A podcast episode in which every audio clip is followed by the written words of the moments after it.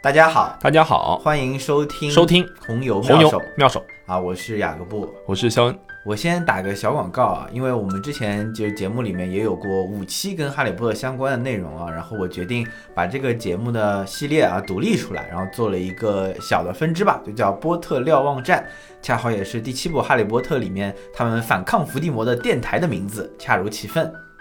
那如果大家感兴趣的话呢，也可以去关注一下哈。请大家多多支持哈利波特爱好者雅老师。红云妙手的节目已经不够雅老师去呈现他丰富的哈利波特积累了，专门开了一个节目。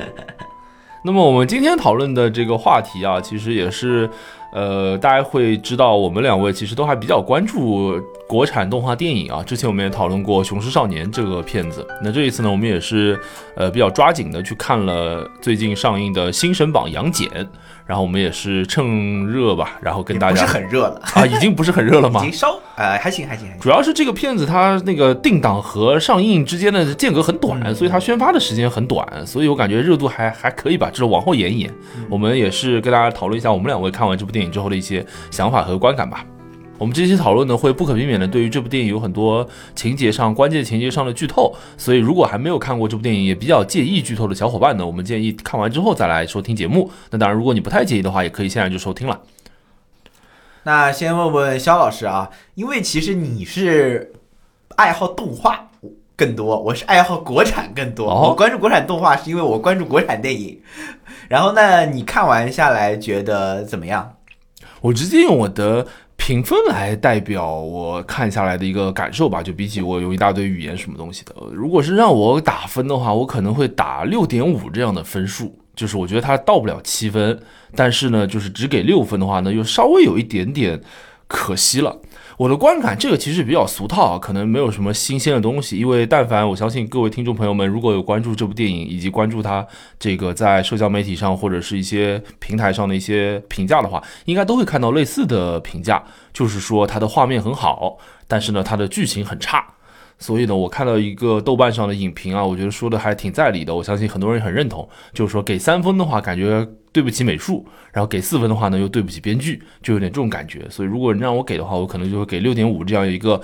可能是不尴不尬的分数。但是对我而言，对这部电影的评价应该也无外乎就是这四个字了，我觉得不尴不尬。问问雅老师吧，您大概觉得他是怎么样，或者能给多少分呢？因为我没有看过追光动画的前作啊，就是《新神榜哪吒重生》，这其实已经是他们封神宇宙的，我的前后鼻音这部分啊，封神宇宙的第二部作品了。那讲到杨戬这个故事的时候，我非常感兴趣的，所以你刚刚说的时候，我也就直接去看了嘛。那我看下来的感受，一开始呢，其实受社交媒体的影响很大的，就是说他拿头做动画，拿脚写剧本，哎对吧？这个都是这么个评价啊。我的最终评分可能跟你也差不多，但是我看完之后呢，觉得它的剧本的细节和架构上其实的确有很大的问题，然后但它整体的观念和试图去讲的一些东西吧，就是怎么说呢，就是想法还是好的，我还是挺认同的，而且它的一些。概念还是不错的，但是实际上呈现的效果呢，的确差了一点。细细品来呢，好像也有一丝回甘，但吃的时候呢，觉得味道不佳。天哪，居然是这个样子啊！那我倒是吃的时候觉得味道不佳，细细品来觉得味道更差。啊，那正好我们接下去就可以展开讨论一下吧。因为讨论这个电影啊，我觉得最实用或者说最呃第一反应的角度呢，肯定是从它的美术风格和它的剧本叙述两方面来讨论吧。那我们先聊聊它最也是最主要的卖点，也是最受好评的一点，也就是它的美术风格。问问雅各布老师吧，你觉得对它的整个视觉呈现，你觉得怎么样？就剥离那个剧情什么之类不谈啊，光看它的画面啊，然后音效啊，或者一些人设啊之类的，你觉得这部电影完成的怎么样？我坐在第一排，然后我为了躲后面那个熊孩子，天 哪有人在后面一直说话，煞费苦心太烦了，我就跑到第一排，然后抬着头看。就整体下来的感受，你对于它的美术风格肯定是觉得挺出类拔萃的吧？然后哦它的这个想法的呈现效果，我觉得是非常好的，尤其是最后那个它叫什么来着？太极图是吧？嗯，里面的那个一段水墨嗯偏水墨风的呈现，然后回顾了杨戬的一生，虽然来的有些太晚了，让我一开始就是很多时候我都搞不清他到底在干嘛。虽然这段回顾来的非常晚，但当时看到的时候也是非常的有点被惊到了啊，觉得非常的惊艳。所以整体的视效风格的完成度上，我觉得其实是我给的评价是非常非常高的，我觉得其实挺好的。但是它的适配度上是不是很适配？我觉得其实是要打个问号的。好，我这边先延伸出来一个问题啊，就是我想问问雅老师，就是对于这样一个，呃，肯定是在视效上面花了很大的力气啊，去这个投入的这样一个作品，雅老师，你在整部电影的观影过程当中，让你印象最深的一幕画面是什么？是你刚才说那个太极图那一幕吗？对，我觉得是，其实挺多评论都提到这个点的。那如果问起我自己的话，我其实当时看到太极图展开，就是他师傅不是来抓他嘛，然后太极图展开那一幕，然后有一个瞬间，就是把原本三 D 的画面变成了一个二 D 水墨的这个风格，我当时是真的有哇哦这样出来的，因为我那一下真的会感觉非常漂亮。然后如果问我就除了这个太极图之外，还有什么呃特别漂亮的这个画面的话，呃，我第一个让我就是在影片的前半段吧，第一个让我有点很怎么说很喜欢或者很被很被打到的是那个申公豹出场的时候。申公豹当时出场的时候，不是和沉香在那就是水聊嘛，就是谜语人聊了两句，然后之后呢，他在那个天台上面边喝酒，后面有他那个大白虎跟在那个后面嘛，然后呢，就是他那边类似于就是说，就是我现在好像有点郁郁不得志了，然后我现在有个什么宏图大志，然后一起完成之后，我就能怎么翻身了，然后他那个时候马上就背后很很炫的演演化出来了他自己那个紫色的大将军的那种感觉，那一瞬间我会觉得很帅，就我很喜欢这种。现在看上去虎落平阳的感觉，但是好像背后其实它还是有一个很强大的元神在支撑着，就是这种又有戏剧张力，然后画面上又有张力的这种感觉，这是我整个影片第一次让我觉得很酷的地方。我插一句，这个申公豹长得太像郑云龙了，我看的时候也像有点像三星堆里面的人。其实郑云龙本来长得也像三星堆嘛，就我看的时候我就拼命在想，这个人我真觉得很很面熟，让我想不起来。他那个时候我终于想起来了。呃，你这个场场面我也很有印象，我觉得非常惊艳。虽然他的这个元神设定，我其实一开始没有搞懂，就是他突然就是他就有元神，然后其他人就没有，然后后面就慢慢大家打起来，也有一些这个东西没讲。我其实一开始有点糊涂，就不懂为啥他这么牛有这个玩意儿。虽然后面大家都有了。元神设定这个我也可以展开一讲啊，尤其是我如果印象没错的话，整部电影第一个正儿八经出场的元神就是申公豹这个紫色的形象。然后这个当时我看的时候真的有点出戏到火影忍者，我不知道雅老师有没有看到类似的评论，因为火影忍者里面有个大招，就宇智波一族有个大招叫须佐能乎，就他们背后能够实体化出来一个那种武士的形象，就他们与几个宇智波的大佬都可以有这个技能，跟这个元神真的非常非常像。然后须佐能乎，比如说佐助的须佐能乎就是紫色的。然后作为当时申公豹这个东西出来的时候，我真的。一瞬间有点串戏了，呃，有点恍惚，有点有意，蛮有意思的这个事情。当然，我也看到很多人都会有这个感受哈。好，那那这个刚才扯了一些别的啊。那说回这个刚才雅老师的这个观点啊，就是说觉得在审美上还是比较可以接受，对不对？但是在适配度上面，觉得好像有些不太认同的地方。这个适配度具体怎么理解啊？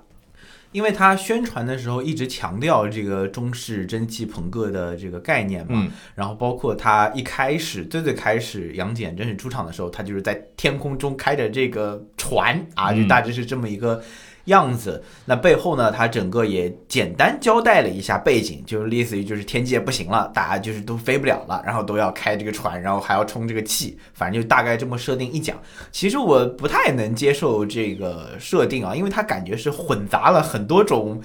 过往我们看到过的一些其他故事的背景的这种感觉。我当时其实一开始不太能接受，然后看到后面呢，这个。整体的这样方面的背景设定呢，其实变得不强了。尤其是他开始追沉香之后，他们就开船这个事情其实比较少出现，不重要，对，就不重要。然后虽然也有什么经过那个能量环穿越到人间的这个设定啊，就是这整个设定，因为我们可能看过很多别的作品啊，你看什么哈尔林诺城堡的，他他也这样开在开，你看一些什么，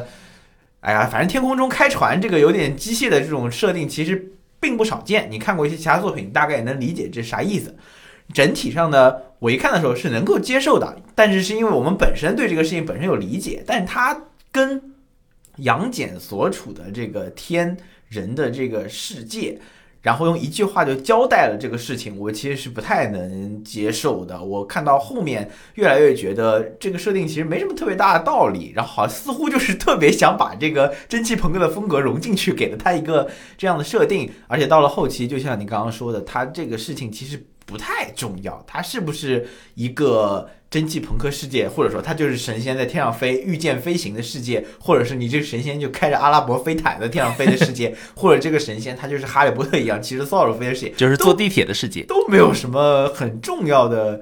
事情吧。其实有了这么一个，它能够在人间和仙界就是穿穿梭的这么一个元素，其实是不是蒸汽朋克的大船？不是很必要，而且我也没看到什么特别大的道理，到后面就显得更加的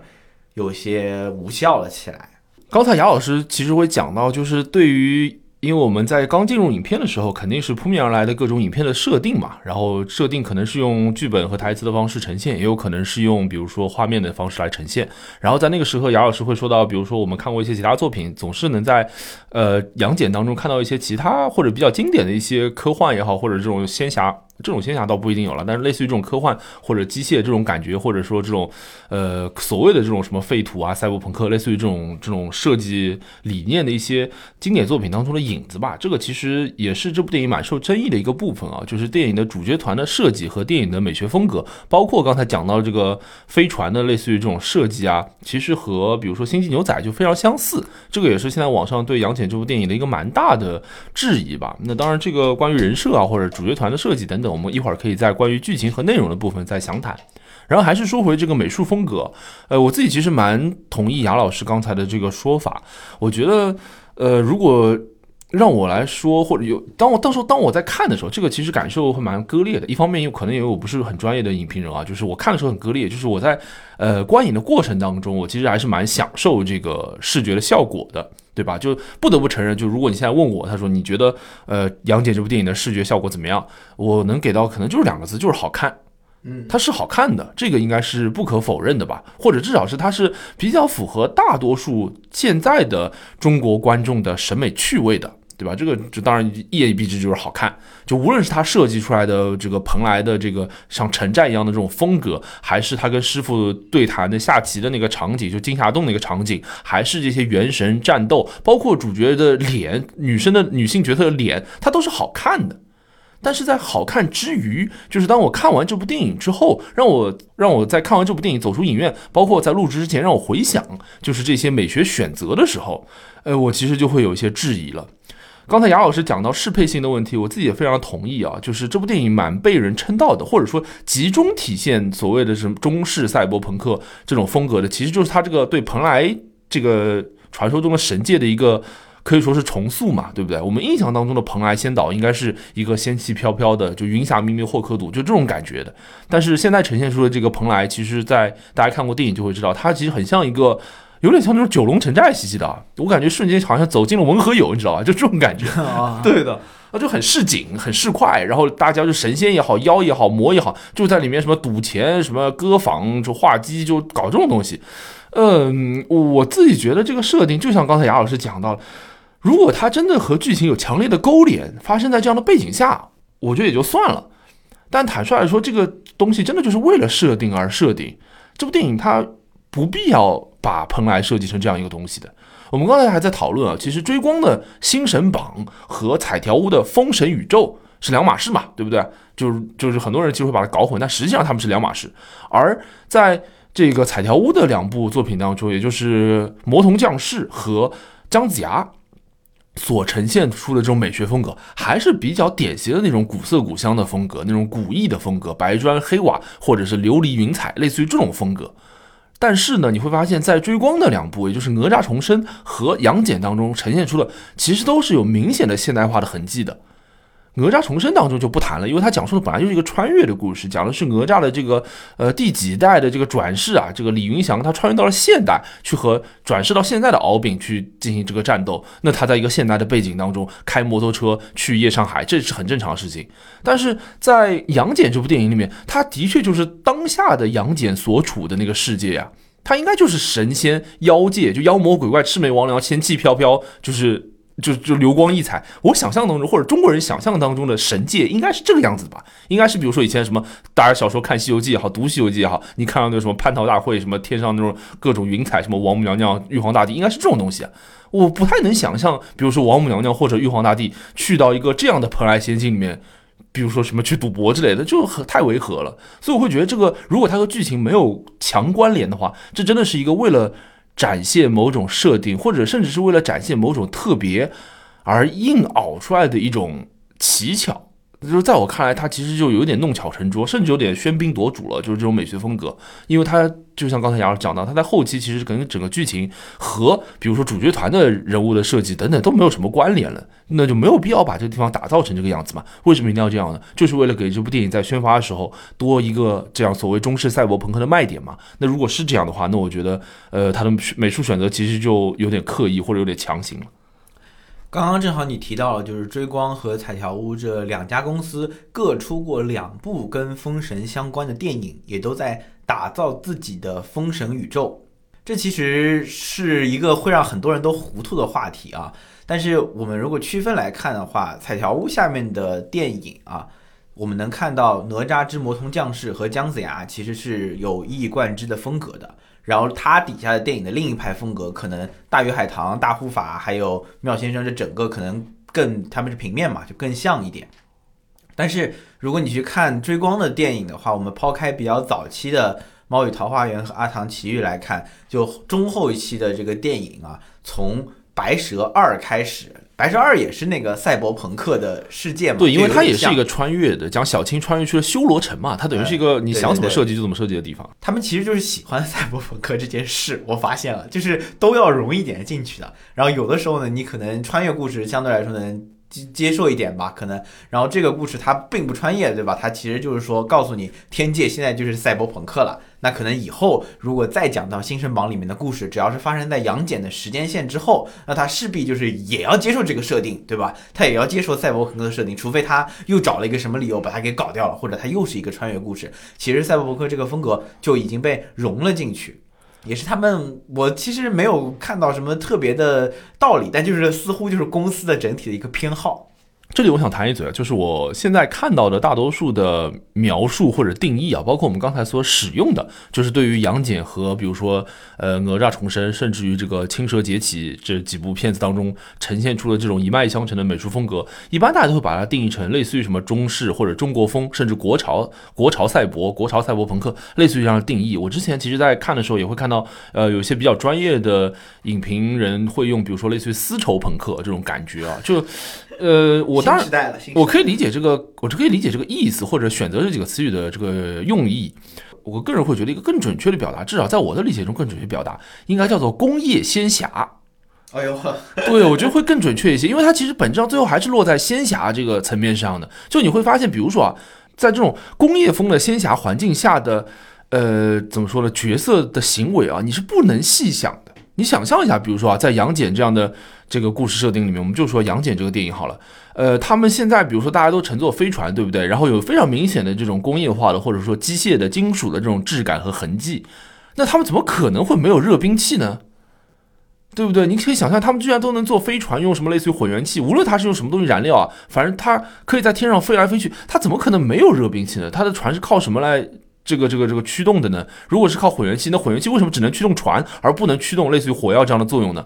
那为什么他们战斗的时候还是用元神之或者是用冷兵器来肉搏呢？这其实你就不忍细想的。换句话说，就如果真的今天是一个末日废土或者赛博朋克，除非你做像沙丘这样的一个设定，比如说那个时候大家就不能用热兵器，只能用冷兵器交战，因为之前发生过什么什么事情。不然你没有这样设定的话，你其实很多事情都不能细想的。为什么？因为仙侠这个东西和所谓的工业本身啊，我觉得还是蛮冲突的。就如果用雅老师刚才的猜测来说，这个是整个比如说追光他们的审美倾向或者趣味倾向，甚至或者只是为了追赶一个潮流的话，它真的经不起推敲。就它不能解释后面那些神仙打架这些事情。为什么神仙他们用元神来打架，而不是掏出一把枪或者什么加特林之类东西来打呢？不能解释这些事情啊。我插一句，他们那个四大天王去第一次就看到杨戬跟沉香，就是在沉香家里的时候，他们是不是那个车船是开了炮的？我印象里，是不是那个是不是船边上就伸出来一些炮，然后开过来打了一下？我印象里是有热兵器，但是这你刚刚讲的那个问题，其实就是他们在战斗的时候，其实用了几种东西。第一种是偏体术的。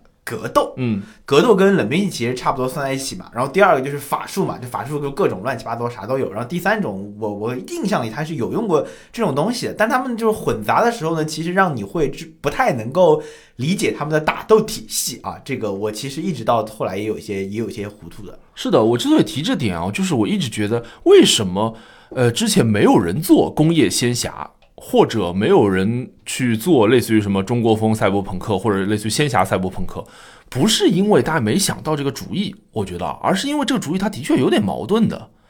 就在这种体系下面，你很难把类似于工业现代化，甚至后现代，甚至未来主义的元素和非常传统复古中式古典的一些东西融合在一起，它反而会觉得有点别扭。有无论是在逻辑上还是呈现上，我都觉得有点别扭。那往接着往后说，就是在呈现上，就是也是的，这还是一个美学风格的问题。就是你像比如说，呃，电影里面杨戬他们的装束，他们包括角色的一些妆容打扮，其实可以看到还是比较中式传统的吧。比如杨戬的衣服，比如他师傅的这些衣服，类似于这个样子，整体还是比较传统。但是他们又驱使着，比如说相对比较现代的高科技的，或者是以我们现在的现实世界的物理能力做不出来的飞船，你真的会觉得很违和。你不知道他生活在古代还是生活在未来的人。那天上的人难道都是这个样子吗？那还为什么不直接设定成类似于他们能飞来飞去呢？所以我就觉得这件事情它经不起推敲。这个是我觉得在美学美术风格上做这样的选择，其实是一个至少在我看来啊，不是一个很能接受的事情，尤其是经不起细想。这也是为什么我会只觉得它好看，但是它嗯经不起细想。那刚才主主要是讲了这个整体的电影美术风格这个部分，我们可能也提出了一些观点，主要还是适配性吧，就是和呃。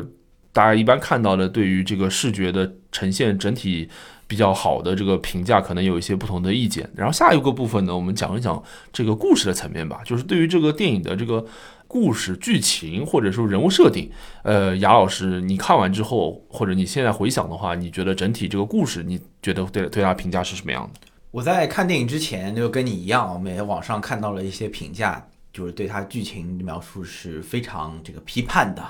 所以看的时候呢，也有这样的代入。从头看到尾的时候呢，我先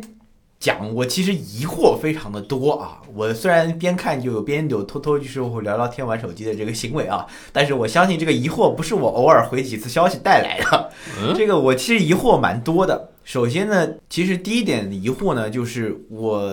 看到最后啊，其实对于很多背景方面的东西都不是特别懂。比如说刚刚我们提到的，就是一开始其实他们打架就没有人用元神，后面就是有人用了那个类似于元神的东西，直到后来大家打的时候其实都有那个元神的东西，但这个东西比如说它产生的机制，我其实到后来也没有很懂，就是你比如说有多多厉害的才能有，多差的时候你就没有，这个我也没搞懂。然后这个方面其实还有很多啊，这主要是在背景设定方面。那第二个呢，就是他们的人物动机方面嘛。就一开始的时候我也说，千里，呃，我现在一直想把它叫《千里江山图》，是不是哪吒之魔童降世？魔童降世里面是用千里江山图，就就差差不多，就有点像，就是反正就是一个画卷把你困住，里面呈现出的杨戬的一生的这个背景故事啊，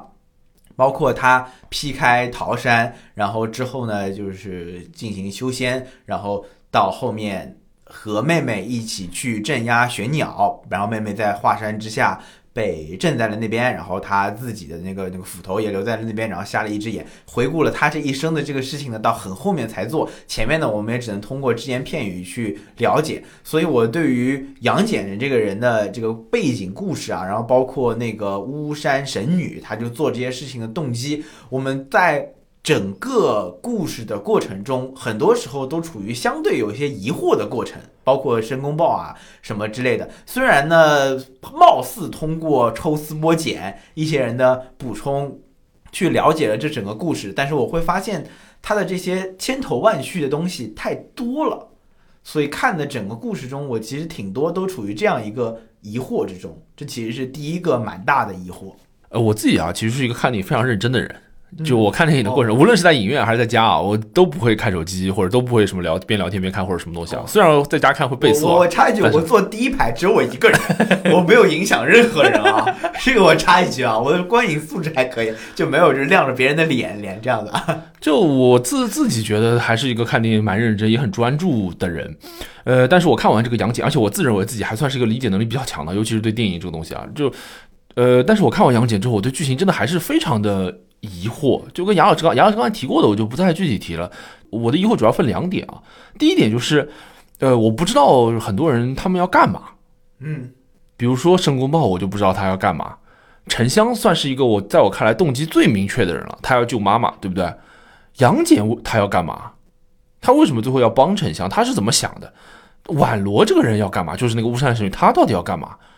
然后他们那些就是阻止沉香劈山救母的人，比如说那个金霞洞的师傅，比如说四大天王，他们又要干嘛？还有这个当中路过的一些角色，我就不谈了，就那些什么一些小妖啊，什么东西都不谈。我里面大多数人其实我都不知道他要干嘛。这是第一，就是我不知道这些人干嘛。第二呢，呃，跟人可能跟人物，如果刚才说的那一段跟情节跟有关的话，那后面段就跟人物更有关。就是我不知道很多人他存在的意义是什么，还是有些配角角色他可能必须存在，那就不谈了。那打个比方，比如说这个杨戬，这个他们其实一艘船上有这个梅山兄弟，对不对？我我看到最后，我甚至都不知道他们叫什么名字，其实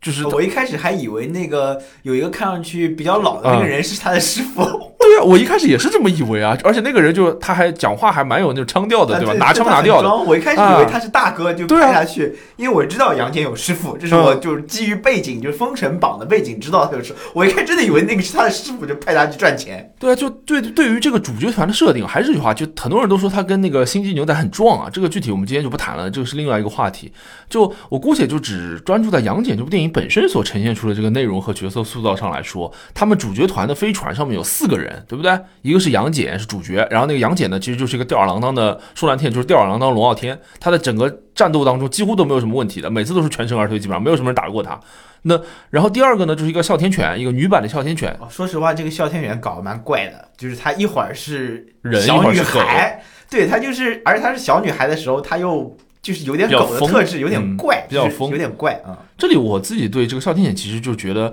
算是一个比较特别的处理吧，我觉得可以说是一个尝试。当时，当当然现在也会有很多这个跟性别有关的问题，就是对于这个哮天犬有这个争议啊。但是我自己觉得，就做一个尝试，我还可以接受。就喜不喜欢或者认不认同是另外一回事。然后剩下那两个，就一个是刚才我们讲到，就相对比较成熟的留着小胡子的拿枪拿调的老哥，还有另外一个呢，算是杨戬的小弟。这两个人。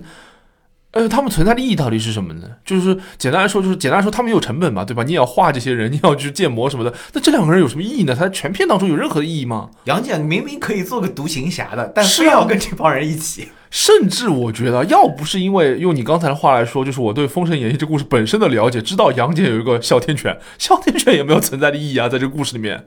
因为坦率说，我之前看了一个论呃一个说法，我觉得很好，哮天犬与杨戬的关系。远远不应该是主人和一条忠犬的关系。我个人觉得啊，可能是我对这个封神宇宙这个理解不深刻，但是我个人的直觉上的感受应该是哮天犬与杨戬的关系应该比孙悟空和金箍棒还要来的硬或者来的紧。但是在这部电影当中，就哮天犬这个角色也没有存在的意义啊，他做了什么呢？这个只是这个时候啊，如果跟剧情有关的话，很多同学就会跳出来说了，哎，杨戬当时越狱的时候，他不是被抓到一个大牢里去了，对不对？他越狱的时候，不是这个飞船来救他嘛？然后那个越狱的时候有个大龙在那边看守嘛，对不对？然后最后那个龙放了一个波，然后最后是哮天犬跟他对了一个波，让这个飞船逃走了。是，坦率说，这也是一个剧情层面的事情啊。你最后这个龙只要就简单说，你只要编剧的时候让这个龙不放波，哮天犬就没有存在意义了呀。就啊对，而且这个我也没有搞懂，就是因为龙和哮天犬其实理论上是魔法生物，嗯但是他们呢，哈利波特来了，不是不是，就是那个龙一看就是个很强的东西就是是个。动物，然后哮天犬它人在人能在人和动物之间切换，然后呢，我看到那些类似于他们有些变凉的，就是。富饶场景的时候呢，嗯又有很多像《千与千寻》里面一样的穿着衣服的动物，呃，这个呃，我都这混在一起，我就有点糊涂了。这个我我又不得不引用一下这个《海贼王》动物系恶魔果实的设定，跟简单解释一下。就动物系恶魔果实这个事情，它里面，比如说动物系嘛，就是我吃了之后我可以变成一个动物，它有三种形态，一种叫人形，一种叫兽形，一种叫人兽形。我又不懂得了，我 看的时候就很糊涂呀，怎么一会儿就是蛤蟆是蛤蟆，一会儿呢蛤蟆是人，一会儿呢蛤蟆就穿衣服好像是个人了，就这种感觉。这边我只是开个玩笑，因为我相信就是这跟海贼王的设定还是就是肯定不可能是完全一样的，但是的确你可以借用海贼王设定来理解这件事情。我相信如果有这个双厨同学的话，听到这里应该会会心一笑。但是反过来说，如果你这里必须要借助类似于海贼王设定才能理解这个整个背景的话，为什么有些动物它一只动物，有些动物它看上去是个人，有些动物它又是个比如说什么猫、狼头人身的这种东西，就其实你就会觉得还是整体比较混乱的。哦，我想起来这个场景特别像什么了，我插一句，像《星际特工：千星之城》里面那个 那个他们一帮人，就是类似于去到一个集市的地方，就全是这种人，就是叫我插一句，哎呀，呃，那我继续说这个哮天犬这个事情啊，就你会发现两层啊，就是我刚才第一层是这两个梅山兄弟就存在的意义让我觉得很不明白。第二，哮天犬其实在这个至少在这个情节上完全是可以被拿掉的一个人物，现然后现在处理成这个样子。越狱这场戏来说，很多人就会说这艘大飞船或者说他的杨戬的队友存在意义就是来越狱。但是如果你真的看了电影，你回想那个印象的话，你会记得杨戬的越狱其实毫不费力的。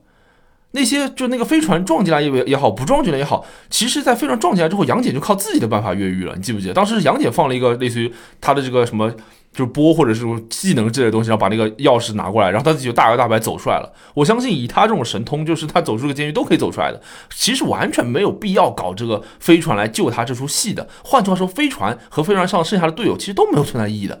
那回到我刚才说的，哮天犬不应该是这样一个没有意义的人，或者没有意义的角色。而在这个电影的处理当中，哮天犬在整个后半段就是完全掉线了。他用了一个非常，呃，我本来想说巧妙啊，但后来我觉得其实是非常狡猾的设计。就是说杨戬去人界了嘛，你记不记得？对啊，他们找了一个偷渡的朋友嘛，然后把杨戬搞到人界了。去人界那个时候啊，只能带一个人，就只能他自己去。在电影当中顺理成章的把剩下三个队友全部都让他们下线了，就全部都杀青了，没有他们的戏份了。还有葫芦哥呢。对啊，这事情也太奇怪了吧？就。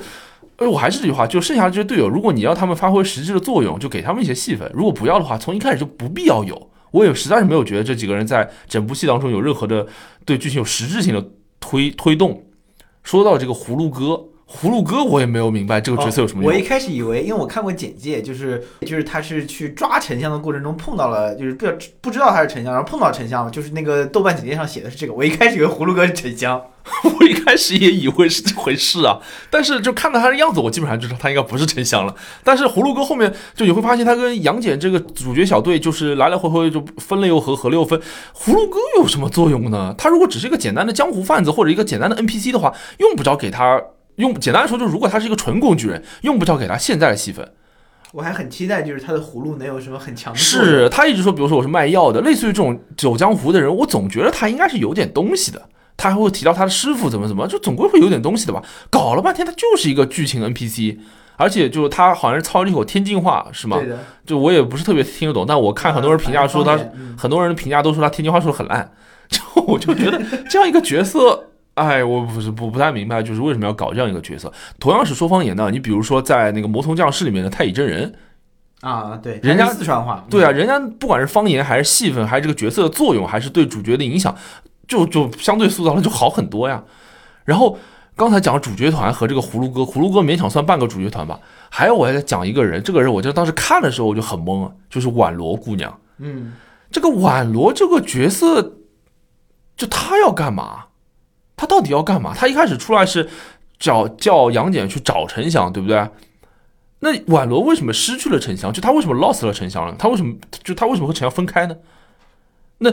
再再接着往后说，他和沉香的目的是一样的吗？我看到最后我都有点迷糊。宛罗其实有一段戏啊，好像是他们到了人间之后。就是杨戬、沉香和婉罗三个人在是一个什么房间里面，然后讲那个婉罗给他们讲那个玄鸟的过去，你记得吧？有点像把那个什么世界观铺开什么东西。那个时候我甚至还以为婉罗是坏人，你知道吧？哦，对，我甚至那个时候会以为婉罗是一个类似于什么幕后大 boss 之类的人。然后那个那段时间还有点什么反转，就是他跟杨戬说，其实你的师傅才是大坏人，你都被他骗了。然后杨戬也就不可置信嘛，就在我看来我也不可置信啊。然后婉罗说：“我要去跟呃，然后那个师傅说这件事情我要回去让你跟师傅对峙，很合理吧？”然后婉罗就拦住他不让他去。那个时候我真的感觉婉罗狼面很大呀，就他的对呀，就他他那个时候的爆料，然后他那个时候的行为，然后后来他对他跟杨戬还也算是真刀真枪打了起来，你记得吗？对啊，就然后网络技能是那类像牵丝戏这种东西嘛，就对，就他还真刀真枪打了起来，然后最后还好杨戬能把他打赢啊，不打赢难道你把杨戬打废吗？因为我不太明白那会儿网络到底是一个什么立场，他到底要干什么？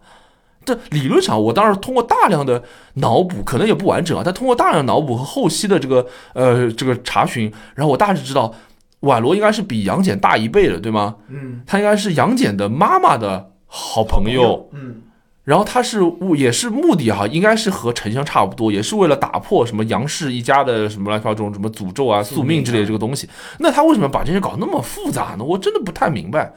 就宛罗这个角色，坦率地说，我感觉全程拿掉都没有关系。全程拿掉了，我甚至能够想象啊，如果完全没有这个角色的话，整部戏或者是整个节奏，呃，整个电影会更加的干练，但是又会被人狂喷说追光啊！你看你追光，你只有男角色，你这部戏里面都是都没有女角色，是不是有点过分了？那宛罗出现的意义，难道就强行给这个戏里面塞一个女角色，然后跑出来说一句什么类似于什么宝四之类的全是女人的错这种话吗？我太疑惑了，这个角色到底要干嘛呀？我们刚刚的那些疑惑啊，就是其实是我一开始提出的第一个问题。然后我们为了准备这期节目，那肯定就很认真的看了这个电影，然后之后呢也去补了一些影评以及相关的背景。然后我自己是没有看过《星神榜》的，我知道你看过《星神榜》，这就是造成了我的第二个疑惑啊，就是似乎看了很多人的就评价、脑补还有科普之外呢，能够对这个电影有了。一定的理解，至少知道他们都是干嘛的。这些科普呢，有一部分是来自于追光自己的背景故事的，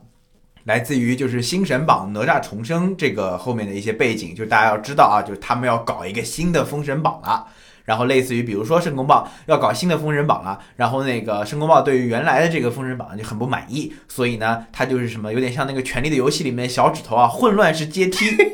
他就是要搞搞事啊，那搞事他要随便他帮谁啊，他就是要跟那个宛罗一起也是搞事，跟沉香一起，他们就是其实虽然就是各各怀鬼胎，但他们勉强算是一帮的，就是要到处搞事。那搞事之后呢，他可能获得机会，能够在这个新生榜上获得更高的排名。这一部分的脑补或者说知识补充，可能来源于就是追光的这个自身的宇宙。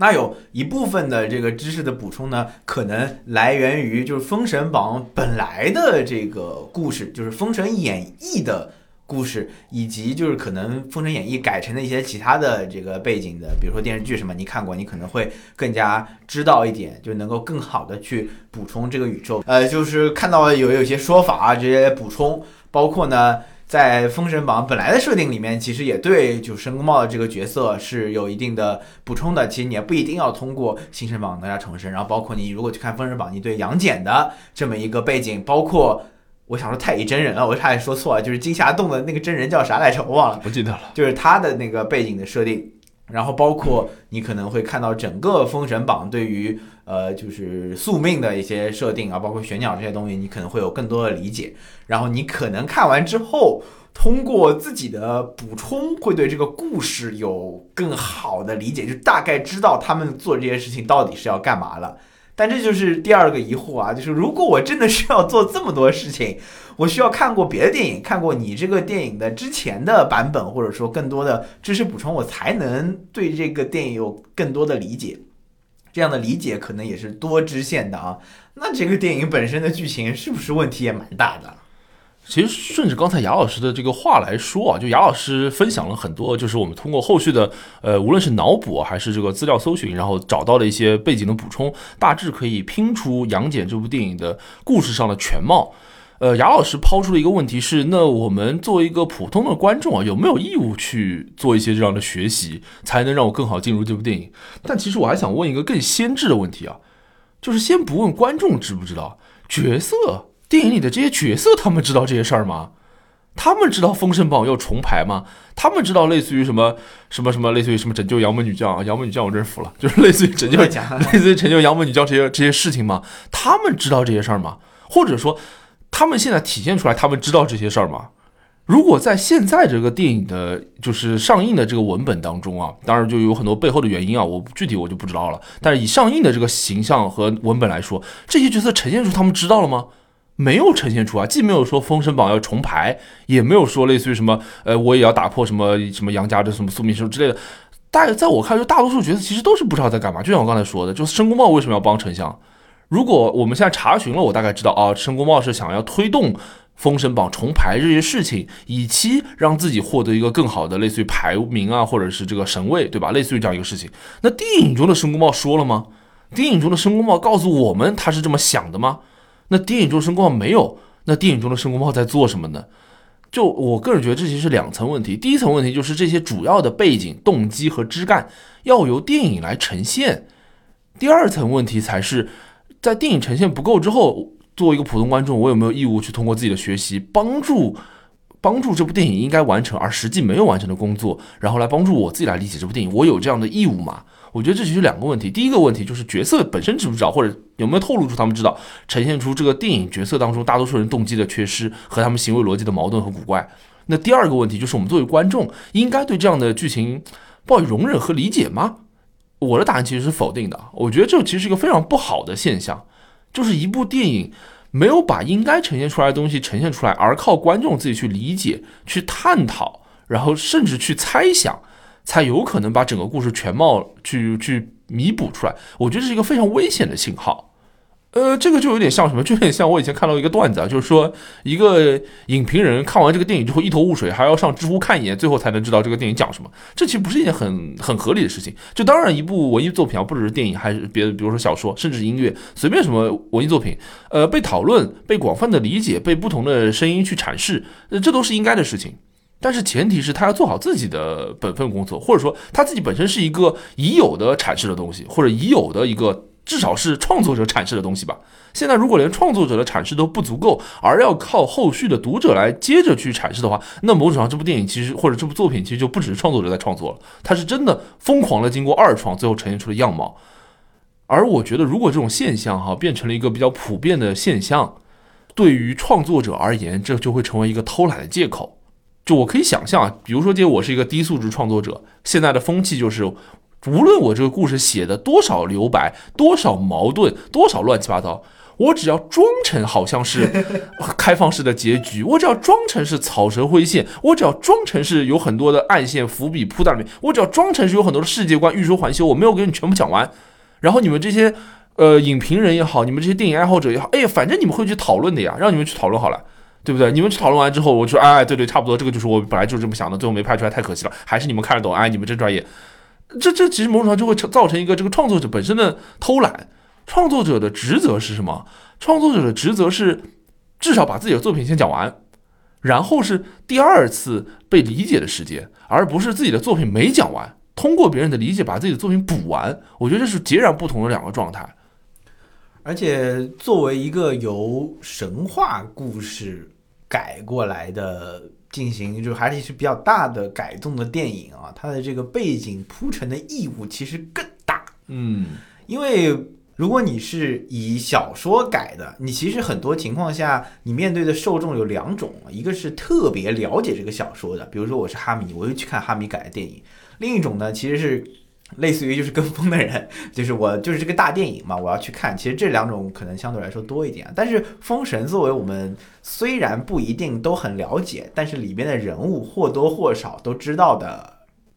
这么一个作品，谁没看过《少年英雄小哪吒》呢？嗯，宝莲灯，就你大概会知道一些东西，但是知道的又不多。你需要对这部分就是比较大的一个观众群体做好。铺陈，你既要告诉他们，我这个人物的角色是继承了原来的神话故事里面的某些东西的，但同时我又赋予了他新的，比如说性格，比如说背景，比如说发展。其实，在杨戬的故事中是有所改动的，然后包括对于这个金霞洞的设定是有所改动的。那这一部分改动，你需要就是怎么呈现出呢？我什么时候告诉你有什么信息，后面我要补给你，就是这个信息是我改的，就类似于这种，就这个其实是个蛮。蛮难的一个学问啊，就是需要做到，呃，就是两者的兼顾这种感觉。好，那我刚才我们讲了，呃，这样一个话题，就是作为一个普通观众，我们有没有义务或者应不应该去通过自己的学习，然后去帮助这个创作者补充这部电影的整个认知？那我可以把这个话题再进一步，就是假设今天我们都是一个对《封神演义》和这个，比如说追光的这个《星神榜》这个封神宇宙很了解，也很愿意去这个学习和补充这个自己本身的这个呃累积和认知的。那我现在知道了这些来龙去脉，知道了追光它的封神宇宙大概是一个怎样的世界观。那结合现在呈现出了这两部作品，也就是《哪吒重生》和《杨戬》，那这个世界观或者说这个追光的《星神榜》现在做的怎么样呢？是不是？其实他做的挺好的，但是我我们可能因为缺乏认知，所以好像误判了他。还是我只要补齐了，就比如说有很多《哈利波特》里面的这故事，它可能有很多暗线或者全游之类的故事，有很多暗线我没有理解。然后我认真的把一些东西全补完之后，我会发现哦，原来是这样，或者哦，原来这个世界比我以为的还要更加的广阔和精彩，是这样子的吗？所以接下去我们可能想和大家讨论一下，就是目前啊追光所呈现出来的，甚至可能包括彩条屋的《封神宇宙》，就这两个呃国产动画的可以说是顶流吧。都在做封神宇宙，而这些封神宇宙目前做的大概成色几何？接下去我们想跟大家讨论一下这个。这个其实不论是去评价这件事情啊，还是去呃听这件事情，其实都需要蛮大的一个背景知识的了解的。然后这次呢，我恰好就是。看到这个电影的时候，我对玄鸟这个事情非常感兴趣。哦，我又去小小研究了一下，因为其实如果你有印象的话，在姜子牙里面也有玄鸟这玩意儿，嗯，他就是他好像在走走台阶还是啥的，反正就最后就反正也给放出来了吧，就老大一群这个东西飞过去了，嗯，在这个电影里也有玄鸟，在《封神演义》里也有玄鸟，甚至是再往早的这个时间，在《诗经》里也有玄鸟，玄鸟这个事情。它本身的就是存在的，你说史实还是情况啊，然后以及它的现在在这个电影里的一些呈现的样态，会是我觉得这些封神宇宙里面做的一个呃一个以小见大的一个点吧。就是在《诗经》里提到玄鸟的时候，讲的是就是天命玄鸟降而生商嘛，商商商商朝人吧，对于自己的一个这个。评价或者说把把玄鸟当做一个图腾的事情，所以整体上它在背景上里面就是在这个认定上听上去是个好事 啊，因为听上去跟我们这个故事里面讲到的说它是坏东西，会让天下大乱。那在商朝人的理解里面，他其实大概会觉得这是个好东西，因为有了它才有我嘛，对不对？大概是这么一个。呃，概概念啊，然后包括很多我们出土的文物里面，就会有到一些玄鸟的这个意象，能感受到啊，在商朝的这个历史背景上，会把这个认定为一个好事情。那在不论是姜子牙里面，还是杨戬里面，对于玄鸟的认定呢，就认为它是一个坏事情，讲的呢就是玄鸟出世就是要天下大乱，就大概这个意思啊。然后包括杨戬。他们这个时代背景中，虽然玄鸟没有出世，对吧？还还是在那个山底下，但是已经比较活跃了，像那个火山喷发一样，已经比较活跃了。那杨戬去到人间的时候呢，是晋朝，大概也是在商朝之后的这个千百年这个时间里面。那去到晋朝的时候，已经是我们了解历史的话，就它已经已经比不是特别稳定的这个时间嘛，也算是。那在晋朝之后过了一段时间之后，才能到这个隋唐算是盛世，大概是这么个情况啊。那。呃，就是你，你其实我不知道你有没有这个感觉，就看电影的时候其实有点搞不懂，就不知道它为啥是个坏东西，反正就硬塞给你，告诉他这是个坏东西。那其实，在两个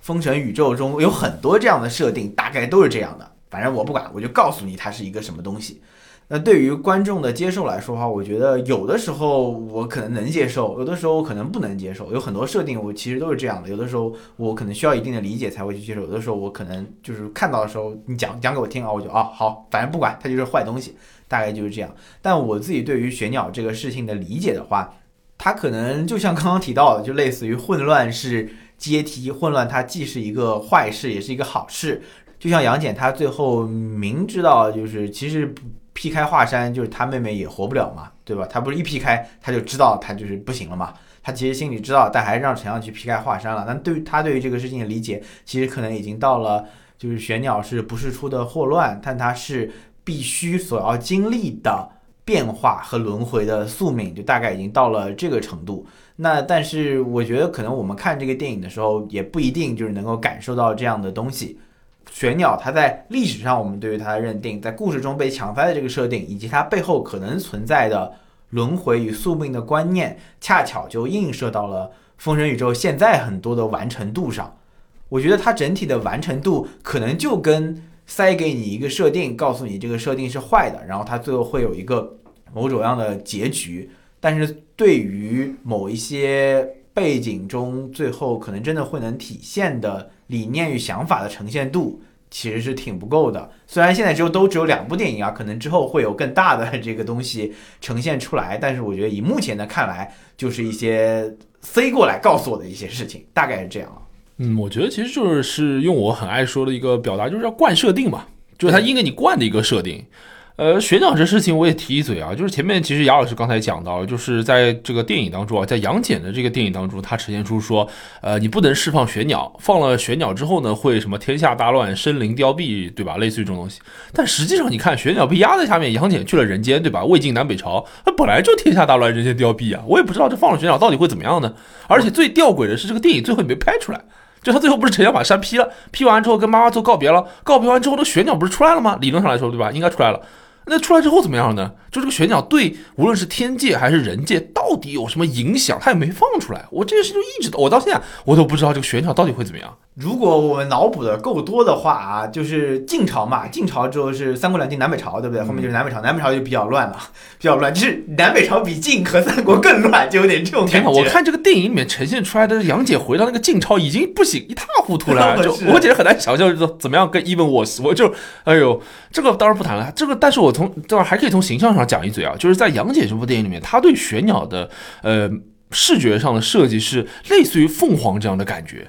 是对不对？也有人说玄鸟就是凤凰，有一些是。我我我不太知，因为就比如杨老师刚才讲了很多这个什么知识或者干货这类东西啊，就是我这个东西我不是特别了解，但是在我的印象当中，我没不太看到有什么。这个这个这个作品当中，把类似于这个凤凰啊这种形象搞成一个反派的，我觉得挺奇怪的事情。玄鸟是反派，其实还挺，因为玄是黑嘛，它其实应该是黑色的，对啊，它的视觉效果上可能为了好看吧。对，所以所以当杨戬这个电影里面，然后跟我说这个，比如说他给我灌了这个设定，跟我说这个玄鸟是坏的，然后玄鸟压在下面才可以保什么平安，玄鸟出来就世界大乱，然后他后面呢又反反复复的，有点像一个那种效果一样，反反复复出来那个像凤凰一样的鸟，一会儿嘛掉一根羽毛了，一会儿嘛在哪里飞出来了，一会儿然后在那个像那个火火焰一样，就是那个。你前面说像岩浆喷发一样的嘛，他们那些羽毛等等都是很漂亮的，我很难相信这样一个东西是坏的，你知道吧？所以我很撕裂，就是视觉上我或者这个常识上我又觉得它应该没有那么坏的，但是你那个电影不停的给我灌，跟我说它是坏的，所以我就真的呃很撕裂这件事情。我觉得如果你做的高超的话，你其实可以做到，对吧？因为。我我对于这个玄鸟这个事情的理解，到后面我觉得就是就是有点跟他整体的这个宿命论有点契合的一个理解啊。当然我可能就是想太多了啊。我觉得就是，呃，我们以前学历史，我就常说，就是有些事情你看上去对吧，它看上去没怎么样，它其实是历史的必然，对吧？然后玄鸟就给我一种是历史的必然的感觉，就是过了这么一段时间，你一定要经历这个轮回，你派一个杨禅去压，你是压不住的。你压他十二年就是没用的，你肯定要经历这样轮回，然后乱，然后天下才能就是进入新的一个就太平的阶段。我我脑补出来是这个样一个东西啊，我不知道他本身有没有要表达这样的东西的想法，但是我我我是在想，就是《封神演义》给了我们很简单的一个线，然后他通过一些设定给到我们一些骨架，但是血肉的这些东西，目前我感觉是没有补充的特别好，或者说就是。一这东一块西一块，会让我没有看到一个完整的就是人的这种感觉。当然也可能就是只有两部，后面说不定人家牛逼搞好了也有可能啊。对你刚刚讲的那个类似于什么自然循环大战或者什么呃集权专制啊，有点这种感觉啊。就这个这个这个话题，我觉得是一个特别值得讨论的话题，也可能是杨戬这个电影想触及的话题，但是明显在讨论的力度和深度都不够嘛。呃，但是。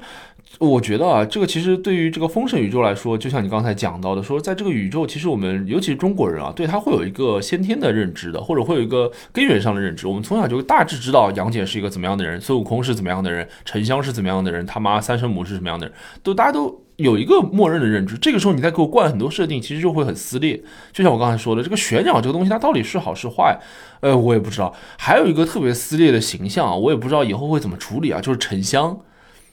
因为我印象当中沉香，我相信大多数人这个印象当中沉香可能就是以前小时候《宝莲灯》里那个沉香嘛，对不对？大眼睛跟孙悟空学什么学学学学战斗，然后最后击败那个二郎神，然后救出他妈妈，然后两个人会合，然后是一个很很很很纯很纯洁，然后很正直、很阳光、很开朗的一个大男孩。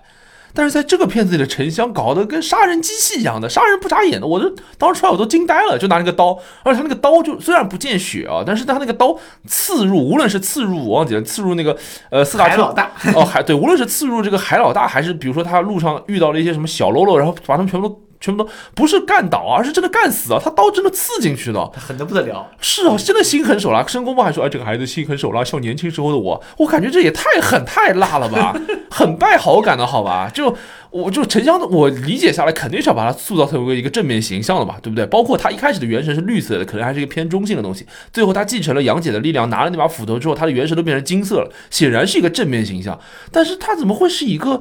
这么反正就这么败露人员的形象出现，或者这么心狠手辣形象出现？这也让我觉得很撕裂。就我觉得这其实就是雅老师刚才讲的问题，在我看来，其实总结为一个问题，就是封神宇宙这个事情啊，应该怎么做？它的有个弹性在哪里？因为大家对很多角色都会有默认的认知和大致的善恶的判断。那对于这种角色，我给他一个不同的身份和传统当中很不一样的身份，呃，我们能够接受吗？还是说你纯粹干脆索性就把它架空了？你只是用名字一样，对不对？只是或者只用名字和关系的一样。就比如说杨戬还是呃沉香的二舅，对吧？还是类似于这样的关系，但是你的人物其实和完全的封神都没有关系。还是说怎么处理？这个其实就有一点点像什么？就说起，比如说电影宇宙，大家可能第一反应都会觉得想到漫威宇宙嘛，对不对？觉得好像漫威宇宙做的很成功或者怎么样的。但然后，但是然后就会说，类似于封神宇宙，可能就是它的目标哈，其实是打造什么中国的漫威啊，类似于这种感觉啊。这个，但是我觉得啊，其实与其说它是呃漫封神宇宙更像漫威宇宙，其实应该更小一点。封神宇宙其实更像雷神托尔的那条线。因为托尔啊，什么阿斯加德啊，然后还有那什么诸神的黄昏啊，奥丁啊，人家也是建立在北欧神话的基础上来的。人家对奥丁，比如说奥丁的武器是雷电，比如说托尔的武器是锤子，比如说洛基是什么恶作剧之神，比如说诸神的黄昏，呃，类似于这样的这些这些故事，人家也是有一个先天认知的。那在这种认知的基础上去做。阐释，甚至可以说是二次创作的话，呃，接受度是怎么样的？我觉得其实比起漫威宇宙啊，就是雷神这个一二三四，类似于这些故事，可能更接近于封神宇宙。对于我们，比如说现在中国人的这个认知当中，我觉得这是一个，呃，一个一个蛮有意思的话题吧。就是对于这个已有固定观念的这些神话人物的二次创作的弹性是什么样的？还有，然后，但是我还想提第二个，可能说是期待吧。就是我对这个封神宇宙的期待，或者说我觉得他现在做的还不够好的地方。这里我也不是踩一捧一啊，我要把漫威也拉出来去说一说。就我一直不觉得，坦率说啊，这个我我以前跟杨老师发表过这个观点，但是我从来没在节目里面说过。我一直没觉得漫威宇宙做的有多么的出色，我一直都没有觉得。很多人都会现在想到什么呃，都那个电影宇宙或者什么东西就会想到漫威嘛。我从来没觉得漫威宇宙做的有多么的出色。这里有很多漫威粉可能喷我也没有关系。我的理由我可以跟大家分享，是因为在我看来，漫威宇宙。它不共共享一套体系，它只是也挺多人喷的，是它只是让很多人就同时发生，然后让很多人最后结交和相遇，然后一起处理一些类似于复仇者联盟这样的故事。但是大家的无论是战斗体系还是认知体系都不兼容的。我我之前跟杨老师说过很多回了，就比如说类似于什么我随便说什么惊奇队长或者超人呃，超人不是啊，不好意思啊，就类似于惊奇队长这样的人，或者是就是那些法系角色。那物理系的角色，比如说鹰眼之类的，拿头跟他打，怎么可能打得过他呢？就就太不科学了。比如说托雷神，对吧？你让雷神什么大战鹰眼，这鹰眼拿头跟雷神打，真的是近身都近不了。这根本就不是一个体系下的东西。就归根结底，它其实缺乏一个共同体系来支撑，无论是战斗逻辑还是形式逻辑。我以前看到过一张梗图，很有意思，就是说每一次当漫威电影当中发生世界混乱的时候，那部电影当中不用出场的英雄就在家里睡觉。因为他不能出场呀，他出场就要跟人家打呀。那换句话说，他不能出场，他只能在家睡觉。然后你那边的人在打，然后我就不爽，对吧？那比如说，呃，真的在出场的时候，那是那奇异博士他在干嘛呢？那些奇异博士他们整个团队在干嘛呢？那些就是随便什么那些上天入地无所不能的那些英雄，为什么他们解决不了这些事情呢？你不能解释这些事情啊，你只能靠简单来说，你只能靠粉丝的盲目糊弄过去。我从来没觉得漫威宇宙做的多好，他只是让这些人在一个同样的世界观下面去做事情，而且他比较取巧的一点啊。这是当然做的比较好的地方，就是它会让不同的人之间产生互动，啊，对，对吧？就是他上一部，比如说我随便说钢铁侠当中的故事，我举不出具体例子啊。钢铁侠当中的故事可能会影响下一部，呃，我随便说可能是浩克当中的故事，类似于这样，可能会有些影响，或者说对，或者它会出现一个一些共同的场景，比如说从托尼·萨克路过的地方，呃，可能别的什么奇异博士也会路过，类似于这种场景。然后你就会觉得哇，大家果然是共享同一个世界观的，太好了。但是其实就也经不起细想。但是再往下一步，丰盛宇宙现在连这个取巧的东西都没有做到，就你会发现，或者我至少我感觉啊，就哪吒重生和杨戬这两个故事完全独立，几乎没有任何一点点的关联。就我只关联，一方面指时间上的先后上的逻辑上的关联，另外一方面指就是他们人物也没有任何的互动，除了彩蛋里面没有任何的互动。杨戬当时大家如果记得的话，杨戬这个角色最早也是出现在呃哪吒重生的彩蛋里面，而这一次在杨戬的彩蛋里面也出现了哪吒重生里面的那个呃李李云祥和那个孙悟空，只是在彩蛋里有个互动，而在剧情当中没有任何的关系。就杨戬管杨戬打，对吧？他身边有一帮人。然后哪吒那会儿呢，在哪吒管哪吒打，他周围有一帮人。他们甚至都没有发生同一个时代，对吧？就杨戬是在晋朝嘛，对不对？他不是穿越到人间，然后哪吒是在现代嘛？那那那那这怎么能叫宇宙呢？可能人家有更大的棋，说不定。对，所以我只能对现在的这个这个这个呈现出来的东西去去评论或者去猜测哈。就他们没有任何的关联，没有任何的互动，没有任何。相交的部分，他们就是两个独立的圆，然后在彩蛋的地方强行用一根线连在了一起。我觉得这不足以称之为一个宇宙，没有任何的埋梗的能力，因可能也不是能力，就没有任何埋梗的意识。这件事让我觉得，如果只是从封神榜当中随便找了几个家喻户晓的故事和主要的角色，然后给他们重新演绎一下他们现在的故事。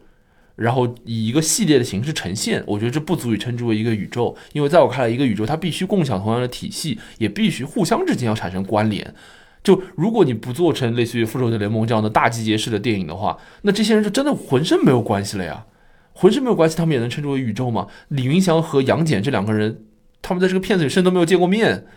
那当然这边就会牵扯到下一个问题，就是他们见面之后居然会发现大家长得差不多，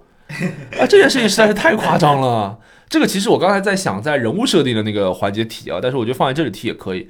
就是漫威宇宙，我这里我也可以承认，他做的特别好一点是什么？就至少他每个英雄都不太一样，至少在前期的时候吧。你会发现他每个英雄都不太一样，无论是他的能力不一样啊，还是什么，当然能力不一样会带来体系不同这样的一个不好的影响。但是他们的性格不一样，他们的背景不一样，他们的状态不一样，然后他们背后的故事乱七八糟都不一样。哎，这个就做得很好。当然到后期你也会发现有些雷同了，比如说什么那种骚唧唧、贱唧唧的嘴炮哥，就发现好多角色全是这种人设，对吗？这当然往后说，你可能空间也不多了。呃，回到这个《封神演义》，就我会觉得这可能与其说是人设问题啊，我觉得更接近一个审美问题，就是我们对于一个。有血有肉、立体的形象非常的缺乏想象力。呃，我看到这一次很多人都会有这样的一个评价，就是很多人都会说：“哇，杨戬太帅了。”我也这么，我觉得杨戬长得很像就是进局子那位啊。我承认他长得很帅，但我觉得他就是一个非常典型的男团审美嘛。我觉得是，简直像是那种一零一创造营走下来的朋友。就李云祥也是这样，就哪那个转世的哪吒也是这样。你杨老师前面讲到，觉得杨戬长得非常像进局子的朋友，对不对？你如果看过哪吒重生里的敖丙的话，你会发现敖丙更像啊。敖丙，我记得呀，我记得。对你反过来说，你会发现这三个人都是类似于这样的面容，对吗？他们都是一个剑眉星目，然后身材比例又很好的一个高挑美男，然后又是瓜子脸，对吧？又又是这种，